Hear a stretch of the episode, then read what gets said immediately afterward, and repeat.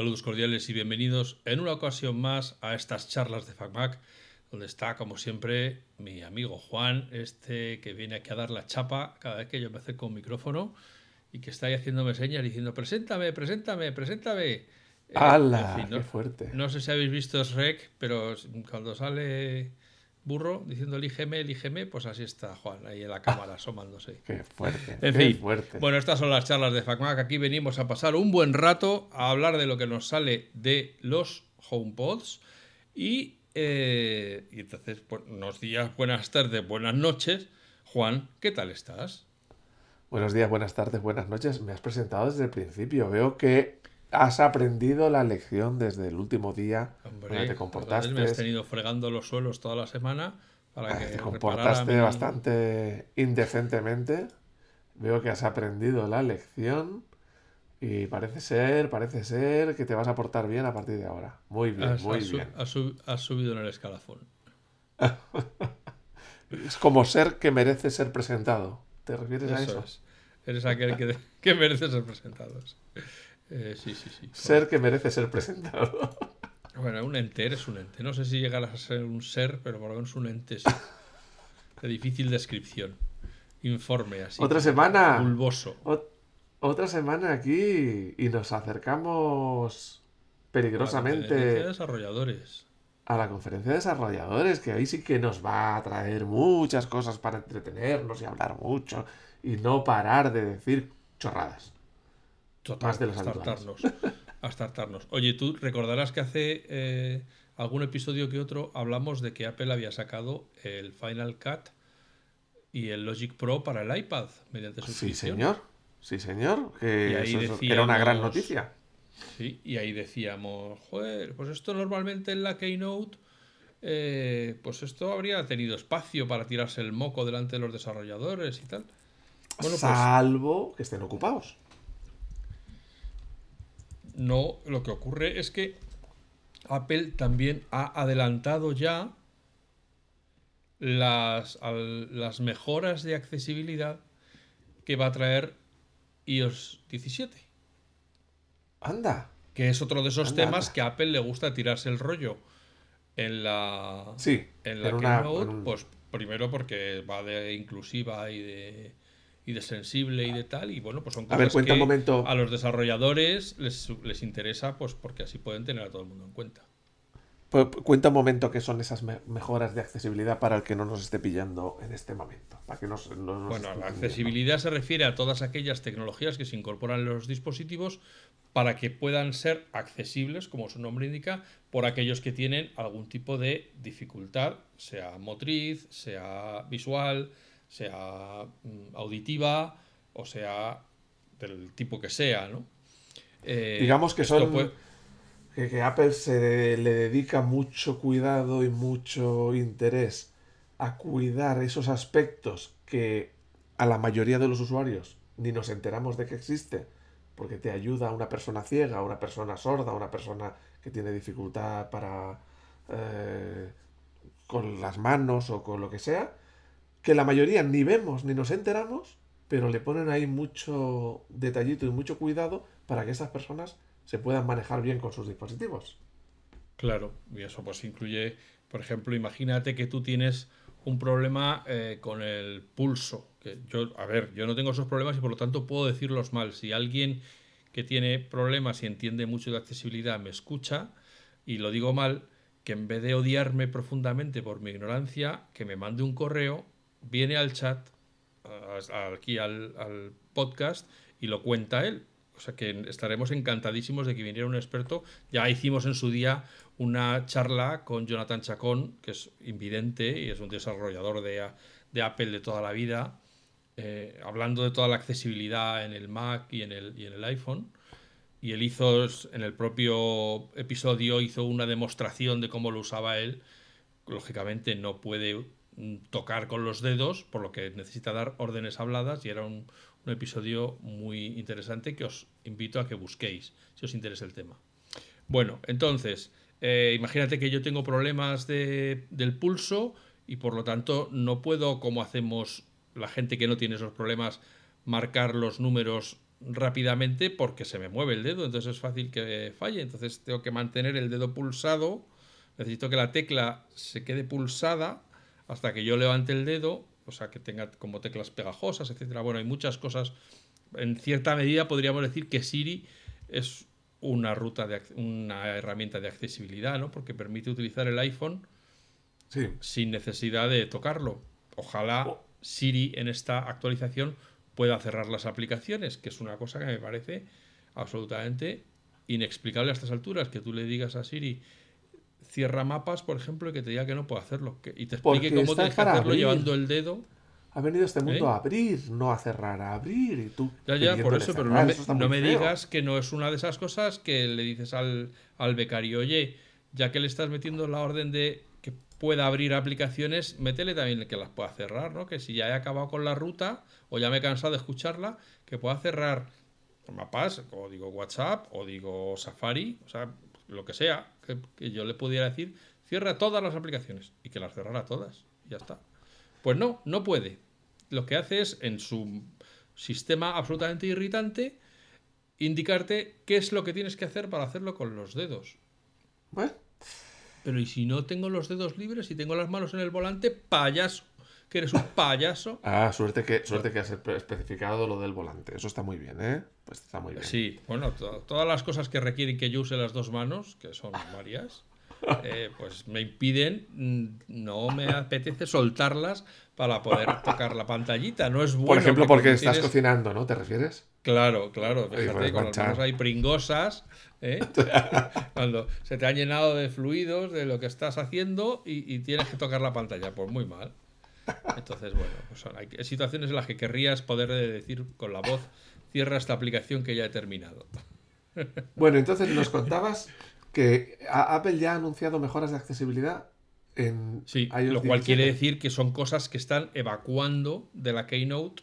Claro. Eh, porque si no las tendrían que todo tradicionalmente siempre las han mencionado en la propia Keynote. Vamos, el tema de, de Final Cut y Logic era digno de dedicarle media hora en la, en la Keynote y lo han despachado antes. O sea que, sí, que están haciendo hueco para otras cosas. Sí. Entonces, por ejemplo, eh, todavía no me he estudiado bien los nombres en, castellano, en español, porque, porque acaba de salir esto y todavía no me lo he mirado. Pero bueno, por ejemplo, acceso asistido. Eso lo que hace es coger las funcionalidades básicas de una aplicación y ponerlas en botones grandes de manera que sean más sencillas de acceder. Porque ah. claro... Mm, que tenga problema de visión, por ejemplo. ¿Eh? Alguien que tenga problema de visión. Claro, por ejemplo, estoy, eh, para las llamadas, pues en vez de ponerte como tiene eh, cuando tienes los favoritos que están uno debajo de otro, pues aquí te los pone en botones grandes y bien y suficientemente separados como para que si no tienes precisión pues te sea más sencillo aceptar. Eh, o eh, lo pones en música, perdón, y te pone las canciones que tienes en una lista, también igual en botones grandes para que tú puedas tocar sobre una concreta y porque tú fíjate la interfaz de, de iTunes Music son rengloncitos que para hacer, acertar entre uno u otro pues se pone realmente complicado, ¿no? Y con fotos lo mismo, te las ponen un mosaico cuadrado para que se vean bien, etcétera. O sea, hay una, una serie de, de trabajo que no vemos la mayoría de las personas, pero el que las necesita lo agradece enormemente. Luego también hay mejoras en el, en el dictado, que tú le puedas, que tú le estés hablando y que te lo vaya escribiendo lo que esté diciendo y que luego lo pueda leer, eh, en fin, esas cosas, ¿no? Para poder entrenar la voz y que te entienda mejor. Eh, también hay mejoras en accesibilidad en la lupa, que no sé si mucha gente sabe que el iPhone tiene lupa, no es un, es un truco que sacamos en FacMac hace mucho tiempo y, yo la uso muchísimo porque normalmente los que ya tenemos problemas con la vista de, por la edad, eh, lo que hacíamos normalmente es hacer una foto y ampliar. ¿Vale? Porque así capturas un trozo de lo que quieres leer y así puedes ampliar y moverlo. Bueno, pues eso sin necesidad de hacer la foto, tienes una opción de lupa, que también tiene diversas, dentro de la lupa también hay diversas cuestiones de accesibilidad, de filtros, etcétera. Pero bueno, la puedes poner en la, en, el centro de control y así tienes la lupa siempre a mano sin necesidad de tirar de, la cámara. ¿no? Pero bueno, pues ahí eh, también tiene un modo de detección y que puedas apuntar y hablar. Bueno, cosas para los telefonillos y para los termostatos, todas esas cosas que tienes botoncitos y que si no tienes buen, buena vista, pues a lo mejor no sabes bien dónde, dónde tocar. Bueno, y otras varias, si quieres esto podemos... sí, hay que mirarlo con calma. Podemos volver a llamar a, a Jonathan o a, alguna otra persona para que venga a hablar específicamente de qué esperar en, en, los, en la accesibilidad de las nuevas versiones del, sistema operativo. Pero bueno, es un campo que nunca está. Entonces te quiero decir que a, a, lo que iba de comentar esto es porque eso quiere decir que lo que viene en la Keynote va a necesitar mucho tiempo, hay mucho que hablar, mucho que explicar, eh, muchos ejemplos que poner, muchos desarrolladores que llamar a que expliquen lo que están haciendo para ello y no sé, es, no sé, es como si fuera, nos van a contar como si fuera otra realidad pero virtual, no sé, no sé si o aumentada, nos van a explicar cómo se aumenta la realidad. No, tú no crees que sea para presentarnos el Mac Pro, ¿verdad? Algo me dice que no, que si fuera, si hubiera un Mac Pro en el menú, entonces habrían aguantado el Logic y el, bueno, bueno. Final Cut, porque si hay algo que habla de potencia de procesado, es un Final Cut con 2200 pistas HDR 5K, 200 millones K, eh, renderizando sobre la marcha y poniendo efectos de, títulos y de no sé qué y cambiando los filtros tal cual, ¿no? Entonces, ese es el tipo de demostración que suelen hacer. Y lo mismo con, Logic, claro, con 750 pistas, con efectos especiales con, y, ecualizando sobre la marcha, aplicando filtros y demostrando que aquello ni, se inmuta. O sea que no parece. parece que el tema del Mac Pro se lo han quitado de encima. Bueno, vamos a dejarlo para después de la Yo creo que, que lo que Apple eh, está haciendo es. Eh, detectar que tampoco hay tanta necesidad del Mac Pro. O sea que para los Mac Pro que van a vender, igual pueden esperar tres meses más. Yo tenía mi teoría, que te la dije hace un tiempo y te la vuelvo a repetir. Mm, lo iba a dejar para después de la Keynote, que ya supiéramos claramente qué hacían con el Mac Pro, o, o no, o simplemente que habían pasado de él. Pero yo te vuelvo a decir la teoría que te dije en su momento. El Mac Pro es el estudio. O sea, el, Mac mini gordito, ¿vale? es el Mac Studio. Sí, han sacado, han sacado el Mac Pro en... Eh, ¿Cómo era el Mac Pro eh, de 2013? Era un Mac pequeñito donde tenía mucha potencia para los Pro y donde los accesorios se conectaban por fuera a través de cables de conexiones muy, de muy alta velocidad a Thunderbolt. Y ahora han sacado el estudio, que es exactamente lo mismo, pero en lugar de ser redondo, es cuadrado. Simplemente que diciendo, oye, que tenemos un Pro, para que la gente no se le echara encima con las quejas de ampliabilidad. Y ahora lo que han hecho es volver a sacar el Pro con la misma idea que el de 2013, solo que en lugar de redondo lo han sacado cuadrado. Pero como tenían ahí el otro que era grandote, ampliable, la gente ya no se ha quejado, pero está encantada. Está encantada con el mismo Mac Pro que se quejaron en su día en 2013 por, lo, por, el formato, por el diseño, por el, eh, la ampliabilidad. Y ahora se lo han vuelto a poner en la bandeja y se lo están comiendo encantados y tal, y nadie se queja. Es que los humanos somos rarotes, ¿eh? Bueno, hay que decir, vamos a ver, hay que decir que, eh, ahora que he tenido un momento de reflexión, que los profesionales de Final Cut y de Logic no estaban pidiendo una, una versión para iPad, que eso no, o sea, eso está bien para, para eso, para los creadores de contenido que a los que se refiere Apple, ¿no? Que de filmar sobre la marcha y bueno, pero hay una cosa sobre que la marcha. Pero hay una cosa que sí tiene Didi. Hay una cosa que yo creo que sí tiene mm, consecuencia, es decir, el hecho de que se pongan a ponerle, o sea, que le pongan atención y foco a Final Cut y a Logic en el iPad, por narices va a repercutir en la versión de escritorio. o sea, es decir, pasa de ser un programa abandonado, como muchos decían, a ser un programa en el centro. Y las mismas cosas que hagan para uno, las harán para el otro. Y pondrán estas mejoras en un lado, las pondrán en el otro. Evidentemente, en la versión de escritorio tendrá más capacidades, pero que me refiero que el del iPad va a arrastrar a que el de escritorio se ponga la última, ¿o no? Es que si no, ¿cómo van a cobrar una suscripción por un programa abandonado? Sí, pero lo que, lo que ocurre es que si han estado entretenidos desarrollando una interfaz para iPad, quiere decir que no han tenido tiempo de, seguir evolucionando, que es, vamos a ver, es que vamos a poner a la gente, hace unos meses, hace ya bastantes meses, se firmó una carta por un montón de editores eh, pidiéndole a Apple que le hiciera caso a Final Cut, que se le está comiendo los Da Vinci de turno, el mercado, y que Apple parece que como todo en su mundo son iPhones y servicios, pues que esto le da un poco igual, cosa que yo puedo entender, que estén pensando que en realidad no merece la pena todo este despliegue de desarrollo de personas dedicadas a hacer un programa profesional tal para competir con todas esas otras empresas que son mucho más ágiles, mucho más rápidas y mucho más tal, cuando en realidad le están entrenando, entrando miles de millones con sacar un modelo de iPhone al año. Pero bueno, el caso es que todos estos que son usuarios de Apple de toda la vida y usuarios del software de toda la vida, firmaron una carta diciéndole a Apple, oye, basta ya,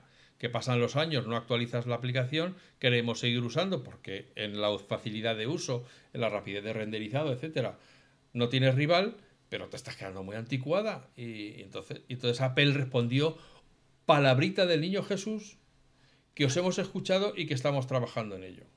Vale. Pasan estamos trabajando en ello. Eso es.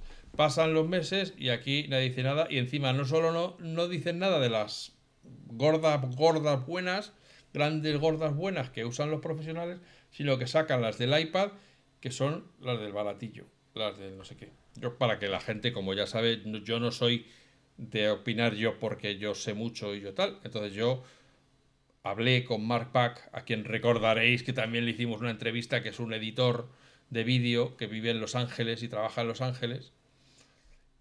Eh, y, le pregunté qué le parecía, claro, porque yo para poder luego opinar o para poder hacer artículos en FacMac necesito tener fundamento, que dirían nuestros queridos cocineros, ¿no? Entonces él me respondió, por partes, positivo, puedes rodar y editar en un dispositivo único. No parece que sea demasiado básico, es decir, parece bastante fiable para lo que... Eh, con respecto a la aplicación de escritorio. Sí. Precio de entrada menor, claro. Eh, eran, ¿Cuánto eran? ¿5 euros al...? 5 euros al mes. O 50 euros al año. Pues 50 euros al año, fíjate. sí, sí, para un profesional está tirado. Y para un no profesional. O sea, simplemente por tenerlo, por 50 euros al año, tienes la aplicación definitiva de vídeo, pues vale. Eh, facilidad de aprendizaje. Pues claro, ya una vez que lo has simplificado para que puedas ser utilizado con los dedos, lo has tenido que poner todo mucho más obvio. Dice él, como se nota que entiende mucho, traerá ingresos que pueden justificar un desarrollo más acelerado. Claro, o sea, volverle a poner atención y que se beneficie la aplicación de escritorio. Y pueden mantener esta versión simple y hacerla de escritorio más potente. Claro, Eso es lo que Mark Buck veía como positivo. Claro. Tirando de, la de la pequeña, empuja a la grande. Eso es. Y a continuación me puso todo lo negativo. La verdad que a Marpac le mando un abrazo, porque como ya le dije, le di las gracias por estar siempre ahí, porque siempre que le hablo, a pesar de la diferencia horaria, en cuanto lee los mensajes, lo responde y como podéis ver, lo responde con generosidad. Así que me dice, negativo. Edita ProRes RAW, pero no puede rodar en ProRes RAW en el iPad. Con lo cual, eh, pues bueno, pues eso, para un profesional, que es su caso, pues es eh, lo, suyo sería poder rodar en, el mismo formato en el que tengas los otros cosas. A ver, el iPad nunca ha destacado por sus cámaras, aunque no me extrañaría que en la próxima versión del iPad Pro le pongan esa capacidad. Vale. Fragmentación en el desarrollo de la versión de iPadOS. Eh, o sea, si la versión de iPadOS pasa a ser el centro de atención, que ese es el otro peligro. a mí me decía, perdonad que esté hoy tan autorreferente, pero en otro episodio. Como yo decía. como yo decía. En otro episodio del podcast en el que escribí, este el que hablé con Miquel Bada, que fue el director de marketing de Adobe durante muchísimos años, eh, eh, me dijo una cosa que se me quedó grabada y por eso os la voy a repetir ahora. Cuando Apple ha tenido que elegir entre el mercado profesional y el mercado de consumo, siempre ha elegido el consumo. Eh, bueno, pues ahora el que mire hacia atrás dirá, ostris, es verdad. Entonces, que ahora saquen la aplicación para iPad, como tú dices, puede ser bueno, porque a lo mejor eso les hace justificar que van a seguir tirando igual que tienen los pro y luego los aficionados, pues ahora vamos a tener un Final Cut Pro para los grandes de sobremesa y luego uno de andar por casa, pues para el que hace videoclips o para el que hace sus vídeos para YouTube o para Vimeo, para toda esta gente que lo que necesita es editar rápido porque editan muchos días, no están como Mark Pack dos meses dedicados a editar un, concierto o una serie o una película, sino que están todos los días haciendo vídeos, así que necesitan aire. Eh, ya está. Entonces, a Mark Pack existe el peligro, como rasgo negativo, de que Apple se centre en el iPad OS y la otra, como igual que el Mac Pro estás diciendo tú, lo deje abandonado. Y luego ya termina diciendo, y principalmente no soluciona ningún problema de los usuarios avanzados, eh, de los que tenemos los usuarios avanzados con la aplicación y que la competencia está solventado a pasos agigantados. Es el frente que Apple debería enfocarse o Final Cut Pro pasará a ser una app para aficionados y completamente alienada en círculos profesionales, que ya está ahí prácticamente, en lugar de posicionarse sólidamente en todos los frentes. A ver, yo aquí vuelvo a, decir que pienso que ahora que Apple tiene una plataforma de desarrollo donde lo que el software que hace para un dispositivo le vale para el otro, las mejoras que vayan metiendo en, el, la versión de escritorio hay la versión de iPad le servirán para la versión de escritorio. A lo mejor no nos lo han querido enseñar todavía para darle protagonismo y darle su espacio al iPad y decir mira qué guay, mira tal, pero yo creo que todas las mejoras que vayan sacando en el iPad van a ir llegando al escritorio a la vez. Es más, no, no, no con retraso, sino a la vez. Bueno, ahora yo, como no soy usuario, pues no tengo, no, o sea, no tengo datos concretos, pero me da la impresión de que la versión del iPad no está a la altura de la del escritorio, o sea, simplemente una, una potente, pero no a la altura del escritorio, porque no todo lo que se puede hacer en un ordenador con un puntero se puede hacer en el iPad con los deditos. Pero bueno. Entonces vamos a esperar a que se ponga... estas, estas versiones de Final Cut Pro y de Logic eh, Pro para el iPad están fenomenal cuando empiezas, pero cuando quieras pasar de hacer contenidos para redes sociales hacer contenido de más calidad, cine, TV o documentales o cosas más serias y poder aumentar tus ingresos cuando pases de los 30 años verás que todo lo aprendido no te vale para nada porque vas a usar otro flujo de trabajo completamente diferente basado en otra aplicación porque el Final Cut se habrá quedado en el iPad. Y la gente en el mundo real, en, fuera de, las redes sociales, fuera de lo que puedes firmar con un iPad, pues está usando, pues eso, DaVinci o, o Premiere o lo que, esté, o lo que quiera que sea. Entonces, bueno, eh, no sé cómo hemos acabado. Me dice, me dice Mark Back. Si te fijas en su web, todas las referencias son para los creadores y no para los editores. Mm, entonces, bueno, pues nada. Eh, Vamos a ir viendo cómo. A ver, esto acaba de llegar. Bueno, no acaba de llegar, aún no ha llegado. Eh, solo está anunciado. Llega muy pronto. Entonces, Vamos a ver cómo evoluciona, pero es muy interesante. Este, esta parte es muy interesante. En fin.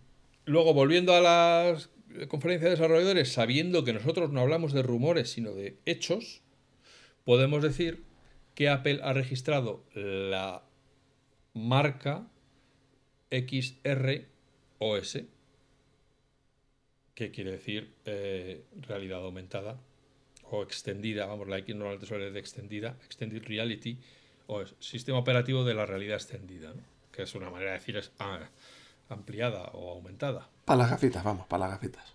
Para las gafitas. Así ah. que... Bueno, pues yo creo que eso... Los rumores, que no de los que no nos gusta hablar, nos llevan a que va a ser gafitas, gafitas. Eh, que nosotros no hablamos de rumores. Yo te digo las cosas que hay.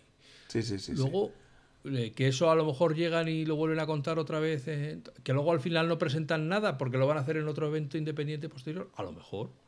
Pero esto es lo que hay en estos momentos. Está quitando cosas que normalmente iban en la ¿La Keynote? La Keynote las está sacando fuera. Las está anunciando, fíjate, ya con bastante tiempo, con un mes de antelación.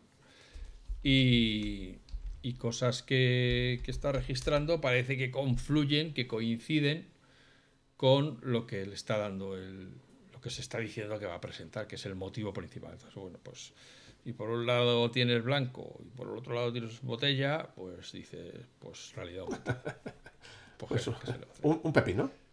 Es, también te digo que es la primera vez en muchos años que realmente estábamos con expectación eh, esperando la, esta, ¿no?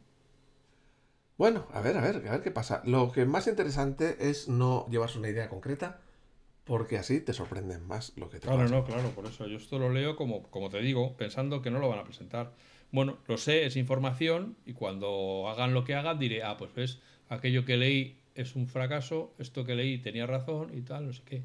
Bueno, pues son curiosidades, lo que es estar informado. Bueno, y, volviendo al mundo real, al mundo de lo que ya tenemos. de aquí y ahora. Aquí a ver, a ver, tú nos ibas a contar algo que ya has contado y que nuestros lectores, eh, ávidos lectores de FanMac, encontrarán que dices, ya me lo sé. Nuestros lectores ya lo conocen porque la gente que lee y además lee FacMac está bien informada. Los que solo escuchas el podcast, pues tenéis que esperar a que llegue a vuestros oídos, a vuestras orejitas, que se han de comer la tierra. Entonces, en FacMac publicamos hace días un truco para que cualquier aplicación requiera que se, eh, que se autentique con Face ID. Es decir, que si vas a abrir mail, necesites Face ID. Que vas a abrir WhatsApp, te pida Face ID. Que vas a abrir Safari, Face ID. No para que, para, desbloquear. No que para qué desbloquear el teléfono necesites Face ID. No, no. El teléfono está desbloqueado, quieres abrir una aplicación dentro del teléfono y necesitas Face ID. Por ejemplo, para que no se metan donde no deben, o cotillas o o erróneos, eh, por ejemplo. O erróneamente, claro, para que no te abran, bueno, las del banco sí que vienen ya protegidas por Face ID, pero bueno, para que no abran de repente el chat de la empresa y se pongan a teclear JJJJKKKKMMMM, que es una cosa que suele llegar muy habitualmente en los chats cuando aparece un pequeñajo por allí con dispositivos que no están vigilados, ¿no? sin supervisión. Oye, o es la excusa que pone el trabajador que estaba pedo. Es el otro que tiene un pedo que te cagas y que está intentando decir tengo fiebre, pero solo le sale JJJ, y luego dice, no, mi niña, fue mi niña. Espera, que, que, le doy otra calada. Es el gato que se puso a teclear que todo, Juan ya nos ha contado que su gato se dedica a teclear también, o sea que... Pero mis gatos teclean en teclado, no, o sea, en teclado físico, no en son señoritos, son señoritos, claro, no son, no son millennials ni centennials de estos. Claro, son más tradicionales. Claro, son, de, ratón, y de teclado y de ratón. Como, su amo, claro, le gustan los ratones y le gustan los teclados. en fin, pues bueno, pues ese truco para hacer ese truco que es muy sencillo, pero a la gente sé que le va a dar a lo mejor de repente un poquito de, así como de escalofrío por la espalda, hay que usar atajos. Pero hay que usar atajos que son poner tres instrucciones. Tres instrucciones, señoras, señores. Lo puede hacer usted, lo puede hacer la niña. Lo puede hacer atajos es una cosa muy, eh, muy poco utilizada, creo yo, pero muy potente. Muy interesante. Pero es como todo lo que es a programar, es que hay que entenderla. Como Siri, pues hay que, te, tiene que entender. Si no te entiende, por muy sencillo que sea, no te sirve. Entonces, a ver, pasos. Abres atajos. Tocas la pestaña automatización, que es una de las que están en la parte de abajo de la pantalla. O sea, de momento no has hecho nada más que tocar botones. ¿eh? Tocas el botón más que está en la esquina superior derecha. Y a continuación pulsas crear automatización personal.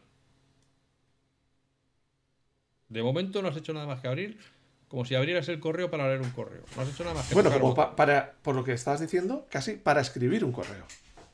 Sí, ya está, automático. No, no, todavía no hay que escribir nada. Si bajas un poquito en esa pantalla, verás que en un sitio pone app.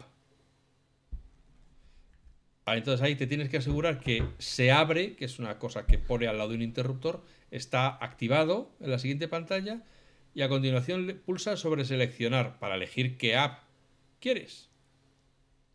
seleccionas la app que quieras proteger de la lista, estarán todas, como si quieres proteger eh, el Candy Crush, para que no jueguen o para que no te compren, ¿sabes? O sea, eso tú eliges y puedes hacer este truco para todas las aplicaciones que quieras proteger con, con Face ID o con Touch ID, dependiendo de. o con el código. Si no, si no tienes activado Face ID, pues cuando toquen van a pedirle el código de la aplicación.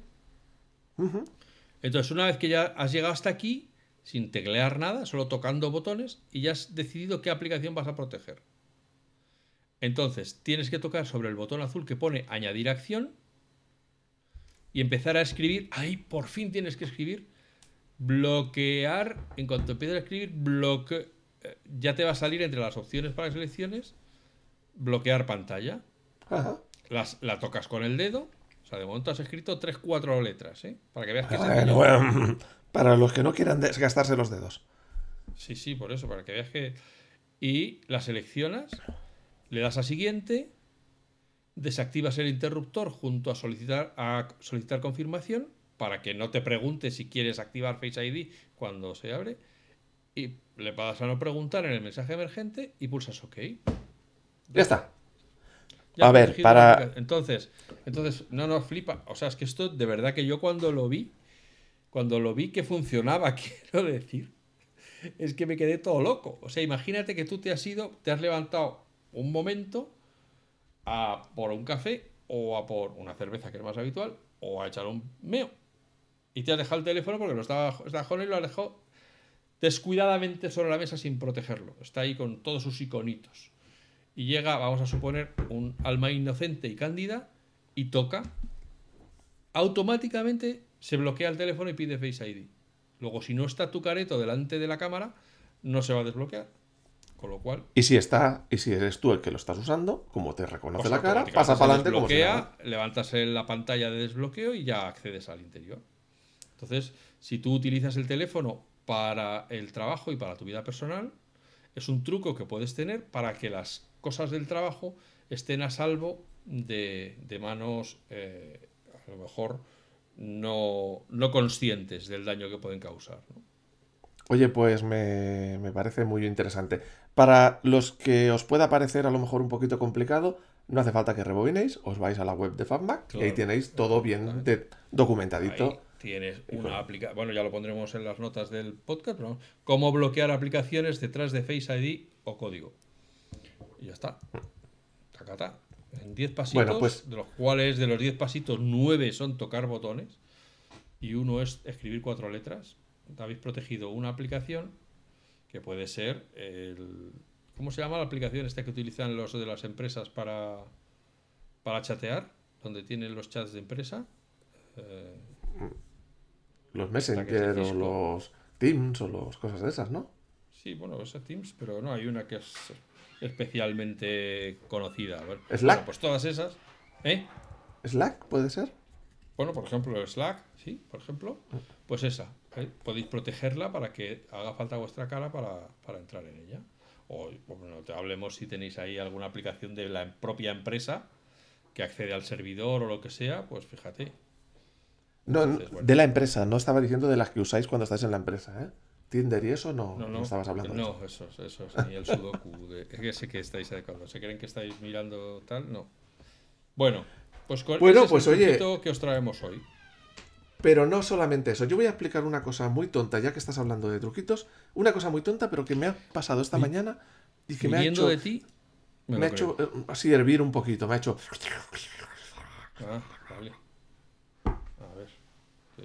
Qué mal hierve, Alguien, alguien, alguien. no miras a nadie, ¿eh?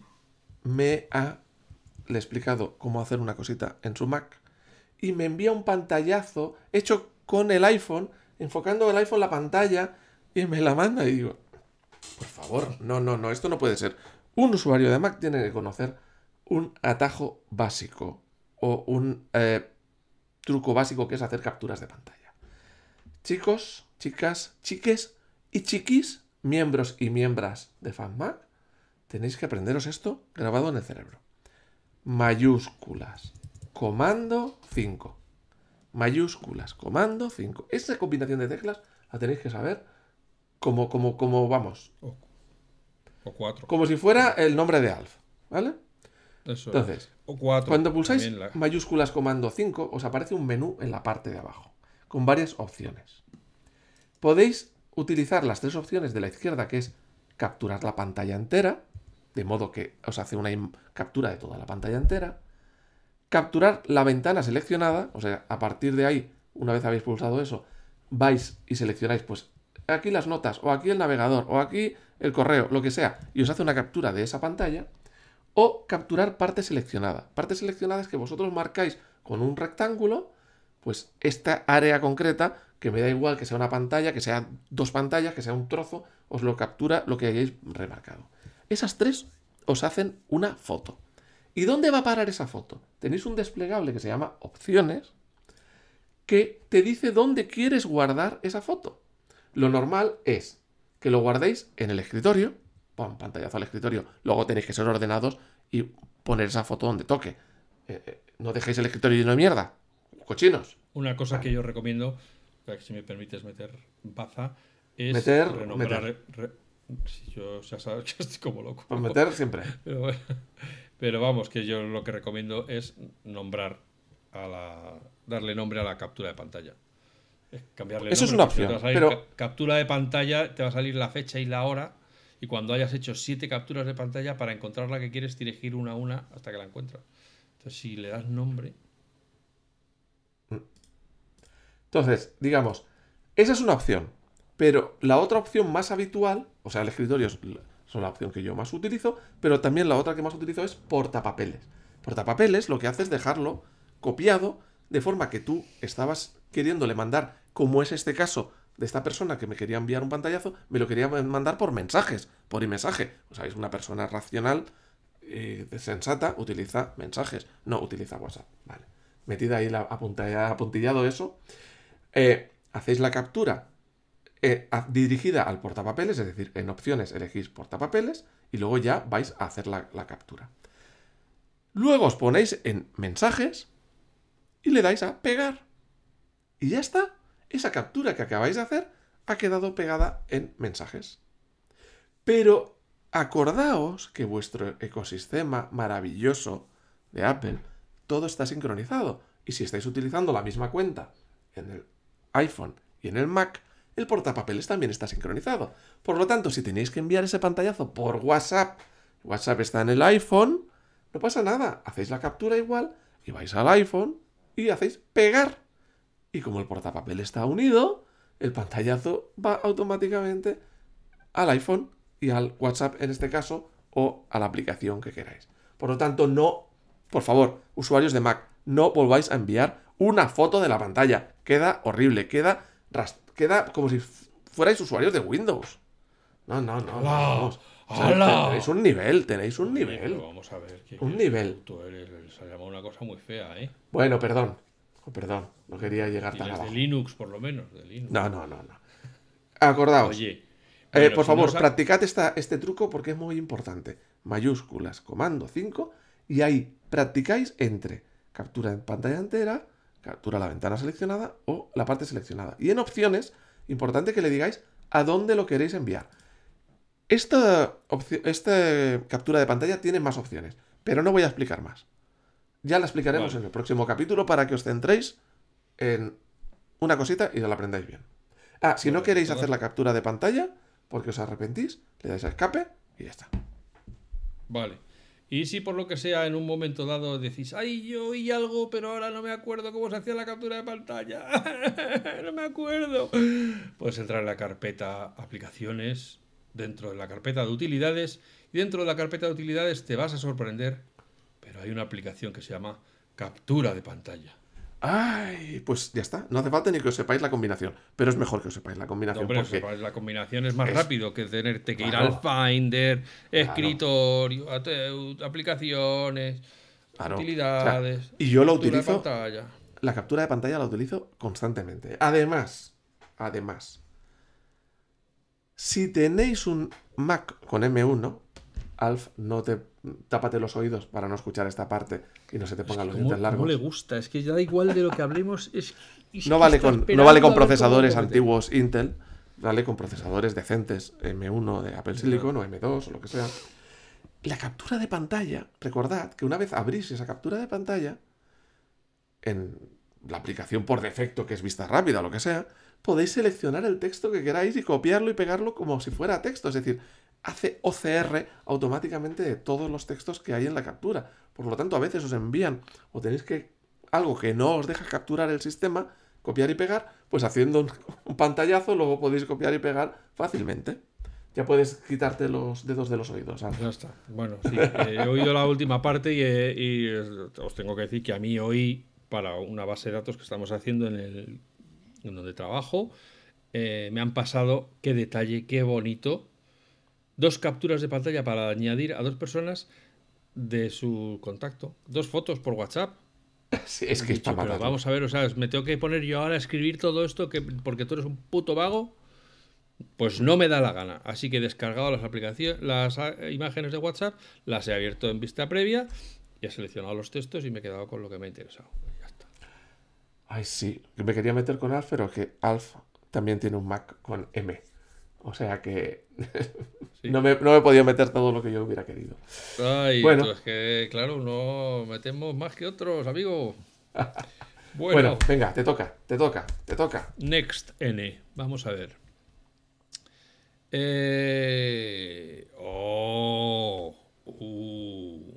HomePod. Eso, eso es que se, se, ha quedado bloqueado porque lleva, sí, me ha salido, me lleva Intel en tu interior. El procesador, claro. unos golpecitos en la cabeza. Eso es, ya me, se me ha caído la pelotita de, de colores en la cabeza. Bueno, que vamos a hablar de HomePods, porque ya en un episodio anterior del FacMac Chat habíamos mencionado y tuvimos aquí un pequeño intercambio de impresiones sobre el HomePod y Juan dijo que él había comprado dos, no uno, dos. Os recuerdo que vale 300 y pico euros cada HomePod. Juan se ha comprado dos, o sea, para que veáis. Yo sabes que por parejas, si no solito. no, no. A pares, a pares, sí, sí, sí. Entonces, eh, bueno, pues yo hoy, eh, porque, bueno, si leéis FacMac, pues habréis visto que ha salido la revisión del HomePod en FacMac que está teniendo buena acogida. La gente está hasta comentando en la, en es algo inaudito en estos tiempos que, ya llevamos, ¿no? Pero, pero, bueno, entonces yo... ¿En, cuál de todos los medios de comentar? Eh, ¿En la propia web? ¿En Telegram? ¿Dónde, dónde se explaya? No, no, en la web, en la web. He sacado la revisión del HomePod en la web y la gente está dejando comentarios en la web. Esto es otra vez 1995, tío. Qué mola, cómo mola. Bueno, entonces, eh, yo os quería decir que Juan va a hablarnos de su experiencia teniendo los HomePods en estéreo. Ahí, ¡boom! Lo que es llenar una habitación de sonido eh, flipando. Y me gustaría también que nos hiciera una comparación con su escroto. de los HomePod mini que tiene colgados del techo, de cuando le arrancaron y se los colgaron ahí arriba. Y entonces, pues yo creo que nos debe contar un poquito esa vida de pasar de tener algo mini a tener algo de tamaño normal. que puedes usar. ¿eh? Son grandes. Eh, son grandes, son grandes. A mí la verdad que, oye, eh, algunos habrán hecho una luxación, ¿eh? Porque yo fui a sacarlo de la caja y dije, eh, ahí va, uy, esto como pesa, pero ¿de con qué lo han hecho? Con plomaco del bueno, es ese, de, vamos, del... sí, sí, la verdad es que pesan... Yo... De las minas de Missouri, allí. Sí, sí, sí. Ya la, verdad, la verdad que cada vez que los tengo que apartar, se, nota, se nota el peso pues, sé, para limpiar lo que sea, pues notas ahí que eso es contundente, vamos, no es... Bueno, todos sabemos que dice que es para limpiar, pero en realidad los levanta para meter la mierda debajo y volver a poner el HomePod de Pisa papeles, Claro, y ahí no se ve, así que no hay mierda. Bueno, pues a ver, yo lo, eh, evidentemente, o sea, el HomePod eh, suena muy bien como tú has explicado en la review. Eh, para mí, una de las grandes ventajas que tiene es que suena muy equilibrado todas las frecuencias, es decir, oyes bien. La, en las películas y en las series es espectacular que siempre oyes bien el diálogo. Porque eso es uno de los grandes problemas que tiene habitualmente en las series y en las películas, que tienes que estar subiendo el volumen, bajando el volumen porque las explosiones, no sé qué, subiendo el volumen porque no oyes la voz. Aquí lo oyes todo perfectamente bien. Vamos, que dejas el volumen en una posición y no te hace falta cambiarlo. Por potencia no hay problema. Evidentemente, dos tienen más potencia que uno. Son mejor que Yo no he pasado nunca de no te dice el porcentaje en la pantalla de cuánto estás, pero yo creo que no he pasado nunca del 60%. Ni tengo necesidad, o sea, ni por curiosidad, porque digo, ¿para qué? Si es que es suficiente. Entonces, es... Eh, la ventaja de los dos altavoces es que tienes un sonido más envolvente, porque evidentemente tienes sonidos que salen de un lado y del otro. Hay canciones que son espectaculares. Por ejemplo, eh, me, estaba. Me, hice por aquí una lista de reproducción. De reproducción así de pruebas. Eh, también, ¿sabes cómo? Eh, o sea, ¿sabes Bilbao. No, no, sin querer, acabé, no sé cómo, sin querer acabé viendo un vídeo de Víctor Abarca que hablaba de los HomePods. Y entonces hablaba de tres canciones que yo no conocía porque son de esta musiquilla de actual. Por suerte no era reggaetón, si no, no lo hubiera. No, lo hubiera no, hubieras no hubieras No hubiera, no hubiera tragado. Y hablaba de tres canciones que sonaban muy bien el efecto del sonido espacial. Y eh, me las apunté, pues las voy a probar. Y la verdad es que es muy espectacular. Y haciendo más pruebas, eh, pues mi hermano también encontró otra que sonaba, pero espectacularmente. Entonces, tú te sientas en un lado o en otro, no centrado.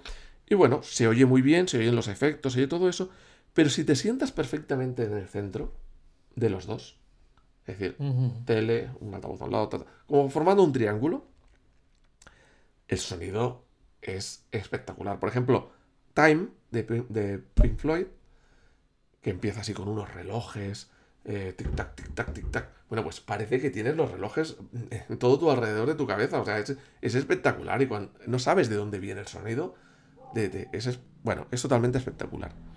También he notado una cosa, y es que el sonido de las películas, series, normalmente en 5.1, que es, sonido pensado para que tengas dos altavoces detrás, yo no los tengo, eh, suenan muy envolventes, te sitúas bastante, no oyes sonidos claramente de atrás, como si tuvieras altavoces de atrás. Pero lo que sí he notado es que cuando pones una fuente Dolby Atmos, ostras, es otra cosa. O no sé si es que la han grabado eh, de otra manera, pero he tenido la oportunidad de escuchar el mismo sonido en Atmos y en 5.1, ostras, y en Atmos es como que te, sumerges. Hay gente que se decía que la música en Atmos o la música espacial, eh, Apple le llamaba sonido espacial cuando empezó a sacar esto, que no era lo mismo que en estéreo. Bueno, los puristas del estéreo, que sonaba mejor en estéreo, tal y cual. Bueno, cuando lo oyes así con unos buenos altavoces, como es el caso Atmos, en Atmos es una espectacular, es espectacular, porque oyes sonidos y instrumentos y detalles en diferentes posiciones del espacio. Es, otro, es otro mundo, es otra experiencia, no, no, no, no tiene que ver. Y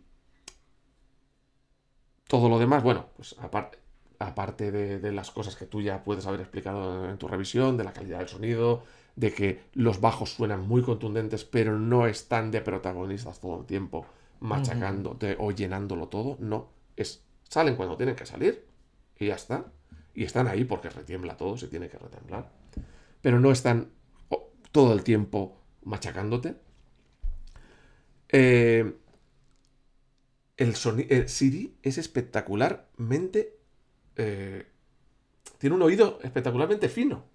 Porque hoy estaba hablando contigo un momento antes de grabar esto, con el teléfono en el oído, no con el altavoz. Con el teléfono en el oído, es verdad que estaba un poco separado, estaba separado del oído. Y tú le has dado una instrucción a Siri que le has dicho, enciende la linterna.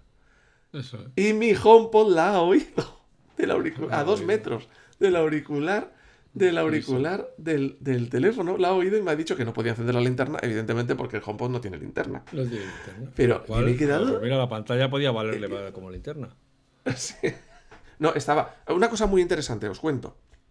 Cuando tú tienes dos HomePods asociados al Apple TV, se forma como un conjunto y tú lo ves desde el iPhone, desde el iPad, tal, como un conjunto donde está el Apple TV y los dos altavoces tú le mandas cosas a reproducir a ese conjunto, él sabe que es música, ya no te enciende la tele para nada. O sea, eh, ya sabe que eso es música, la tele ni la toca. Si tú pones la tele en marcha o el Apple TV en marcha y reproduces otra cosa, deja de reproducir la música y reproduce el otro contenido. Pero vamos, que aunque es un paquete Apple TV y dos altavoces para todos los dispositivos, se ha convertido en un paquete, tú no tienes. eh, no tienes por. O sea, no tienes que preocuparte de. ¿Me va a encender la pantalla? ¿Va a estar gastando electricidad? ¿Va a estar gastando la pantalla sin necesidad para escuchar música? No. Él ya sabe, esto es música y no tiene por qué encenderte la pantalla. Entonces, como tengo en la habitación los HomePods pequeñitos, los HomePod mini, pues tengo para comparar. Y la verdad es que te voy a decir una, una, una cosa que me ha llamado poderosamente la atención. Y las sensaciones, tengo para comparar unos mucho mejores y unos peores. Pues la, lo que se me ha quedado es qué bien suenan los mini para ser lo que son. No tienen ese pum, ese bajo que retumba, que te hace retumbar todo, que es espectacular de los HomePod normales. No, no lo tiene. Y no tiene esos agudos tan finos del ting que, que puede llegar el, el HomePod.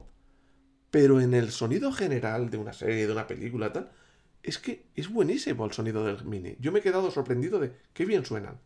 Ahora bien, en los mini le hace falta más el par estéreo todavía que en el HomePod. Porque el HomePod normal tiene varios altavoces en varias direcciones y digamos que si no tiene el compañero y está solo, pues es capaz de generar sonidos en diferentes direcciones. El mini no, el mini es solo un altavoz. Entonces, si no tienes dos altavoces, claramente el sonido viene de un punto. Y eso me pasó, por ejemplo, el otro día que estuve poniendo una serie por la noche en la habitación y no sé por qué uno de los HomePods no se despertó. Y entonces estaba sonando solo por el otro. Y lo noté claramente al principio. Porque oías el sonido que venía de un sitio. Ya. Lo que hice fue desde la aplicación casa, mira, ya aprovechamos, desde la aplicación casa, seleccioné el conjunto de dos altavoces eh, HomePod, ¿vale? Los- lo estoy buscando ahora mientras lo hacemos para, para explicarlo. HomePod.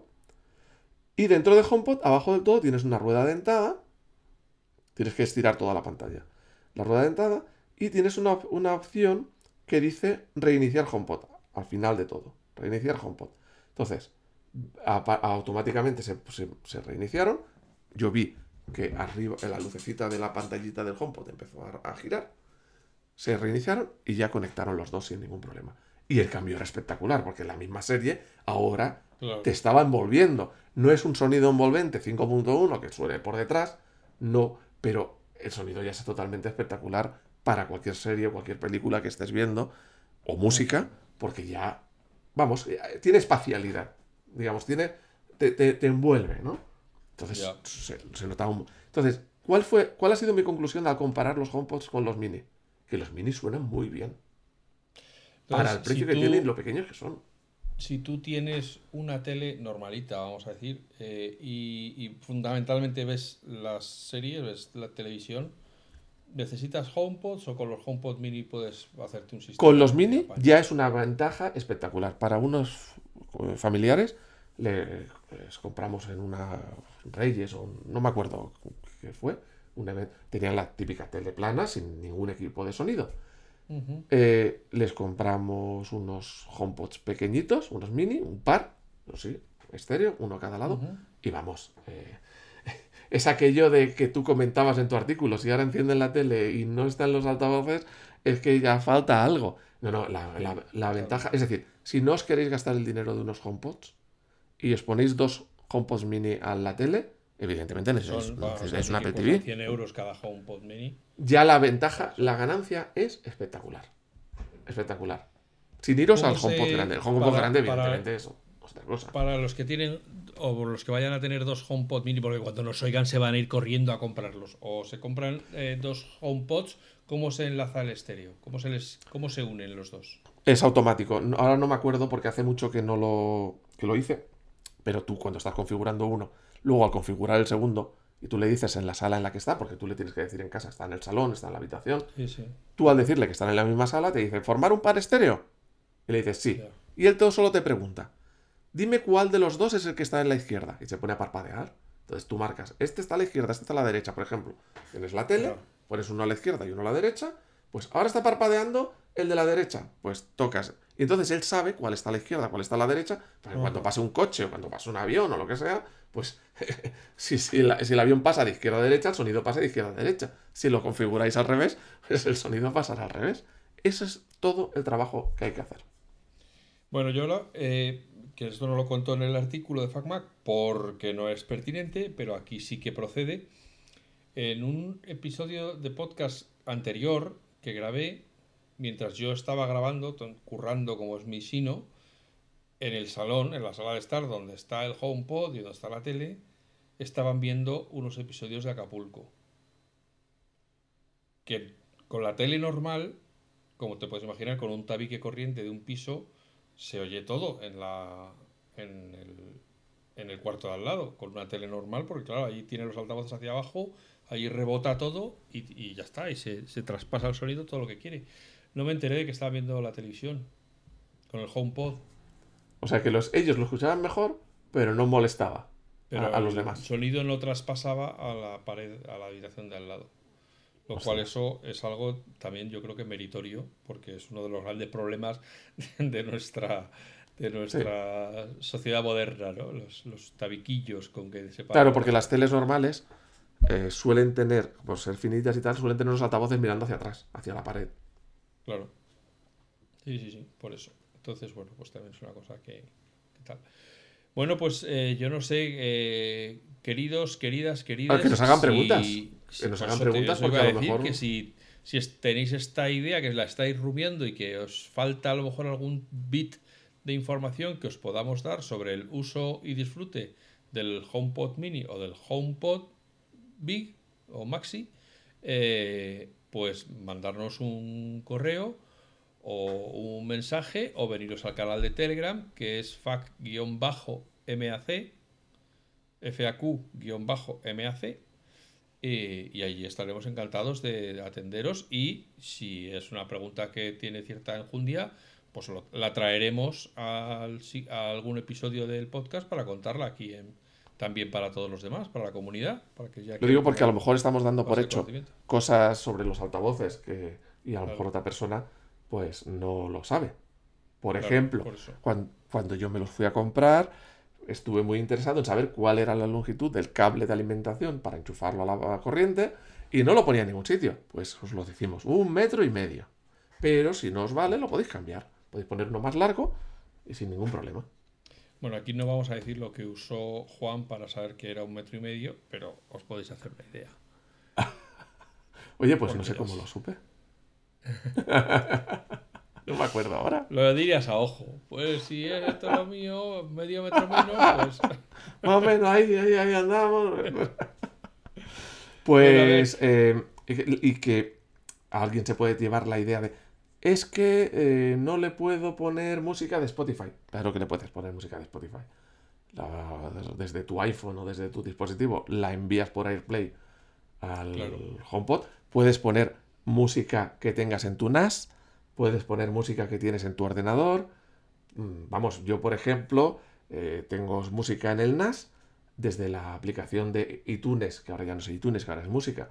Yo puedo seleccionar la biblioteca del NAS y mandar esa música al HomePod sin el mínimo problema. O sea, HomePod no está limitado a la música de Apple Music, ni mucho menos. Tú puedes reproducir cualquier música o cualquier contenido que tengas en tu ordenador o que tengas en tu Apple TV o que tengas en lo que sea, mm, lo puedes reproducir eh, sin ningún problema en los HomePods. Vamos, eh, nun- o sea, suelen funcionar, es que exquisitamente, vamos.